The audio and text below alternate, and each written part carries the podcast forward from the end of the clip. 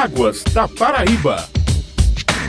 Os oceanos ocupam cerca de 70% da superfície terrestre. E para falar sobre a influência do comportamento de suas águas nas condições climáticas, o Águas da Paraíba, um programa da ESA, Agência Executiva de Gestão das Águas do Estado, tem o prazer de receber hoje o meteorologista da ESA, Danilo Cabral. Bom dia, Danilo, e seja bem-vindo. Bom dia a você, bom dia a todos os ouvintes da Rádio Tabajara. Como se dá a relação entre a temperatura das águas do oceano e as chuvas da Paraíba? Os oceanos ele têm como principal fator regular as chuvas não só do nosso estado, mas para o continente sul-americano e para todos os locais onde ocorrem chuvas. Essa temperatura dos oceanos ela influencia diretamente nessa qualidade das chuvas. Além das temperaturas do oceano, quais outros fenômenos climáticos podem provocar mais ou menos chuva na Paraíba? Esses fenômenos climáticos também têm correlação com esses fenômenos meteorológicos, como a zona de convergência intertropical, que é nosso principal sistema formador de chuvas aqui do Nordeste e da Paraíba. Temos também os distúrbios ondulatórios de leste, provocam chuvas também na faixa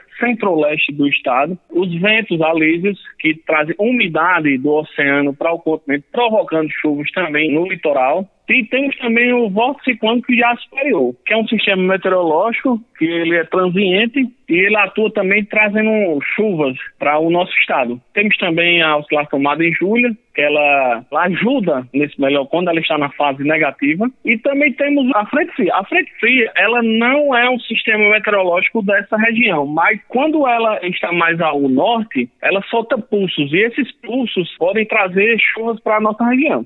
E quais as explicações de forma assim mais simples para a dona de casa, o homem do campo que está nos ouvindo agora, as características dos fenômenos El Ninho e Laninha? Vamos lá. O El Ninho, fenômeno meteorológico que acontece no Pacífico Equatorial, é o aquecimento anômalo dessa região do Pacífico Equatorial. Quando essa região ela está bem aquecida, chamamos de El. Quando ela está resfriada, ou seja, esse resfriamento é fora da média, chamamos de Laninha. Então é basicamente isso. Quando essa água está mais quente, é o ninho, provoca seca, principalmente quando o fenômeno é forte. E a laninha traz uma certa regularidade de chuvas quando ela está na sua forma forte também, acima de um grau e meio tanto positivo como é o ninho, como para negativo como aninho. E como é feita a previsão do tempo? Vocês pegam uma base de dados estatísticos que mostra como foi nos últimos anos e cruzam essas informações com dados atuais mostrados pelos satélites, é isso? É também isso, mas não só isso. A previsão de tempo são vários fatores que nós analisamos. Não só esse que você falou, as análises sinóticas, a parte da modelagem atmosférica, mas também é, olhando as cartas de vento, as cartas de pressão, analisamos os modelos, analisamos o comportamento anterior. E eu acho que o principal principal, experiência do previsor. A experiência do previsor, ela conta muito. A vivência naquela região vai ajudar muito ele nessa previsão. Além das ferramentas computacionais, né? Como as previsões de tempo, do modelo dinâmico, modelo estatístico. Enfim, é uma gama de informações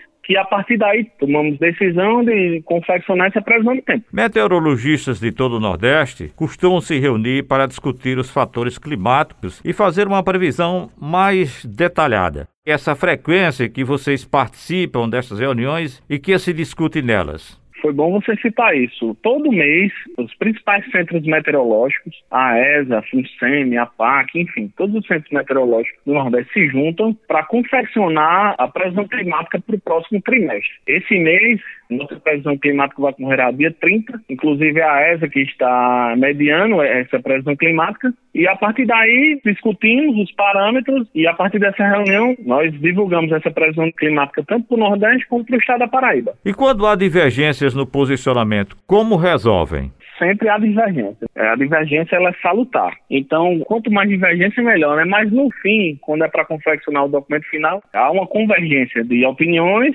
para confeccionar esse documento. Mas sim, a divergência ela sempre tem. Já se tem, vamos dizer assim, sinais de que a chuva do mês de junho foi abaixo da esperada no litoral paraibano? Sim, até o dia de hoje, nós estamos em média de 60% a 70% com das chuvas abaixo da média climatológica. Então já é indício sim, mas ainda como falta alguns dias para terminar o mês, vamos aguardar para ver se ocorre alguma chuva em que há uma diminuição até a normalização desse período chuvoso. Já se sabe o que provocou essa redução? Parcialmente sim. O que analisamos também é essa temperatura do Oceano Atlântico, essa neutralidade do oceano não contribui para essa quadro chuvosa na região leste do Nordeste da Paraíba também. Uma curiosidade, viu, Danilo? Conta pra gente um pouco do ambiente de trabalho de vocês, meteorologistas. Existe aquele espaço chamado sala de gestão de crises ou então uma sala de situação. Como é que ela funciona? É um aparelho muito importante do Estado, onde nós recebemos informações meteorológicas, hidrológicas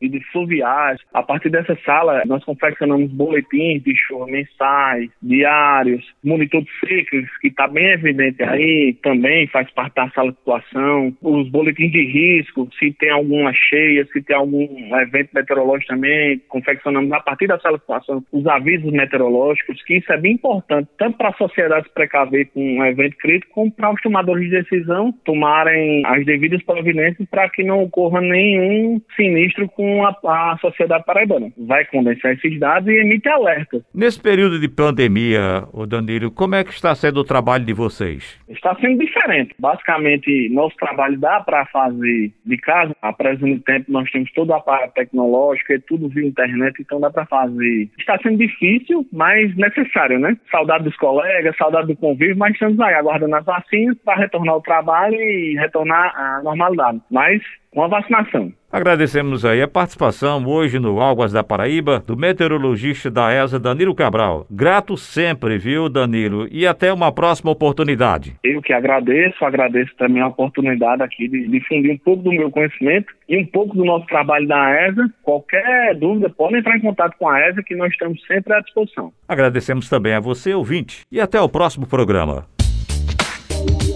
Águas da Paraíba.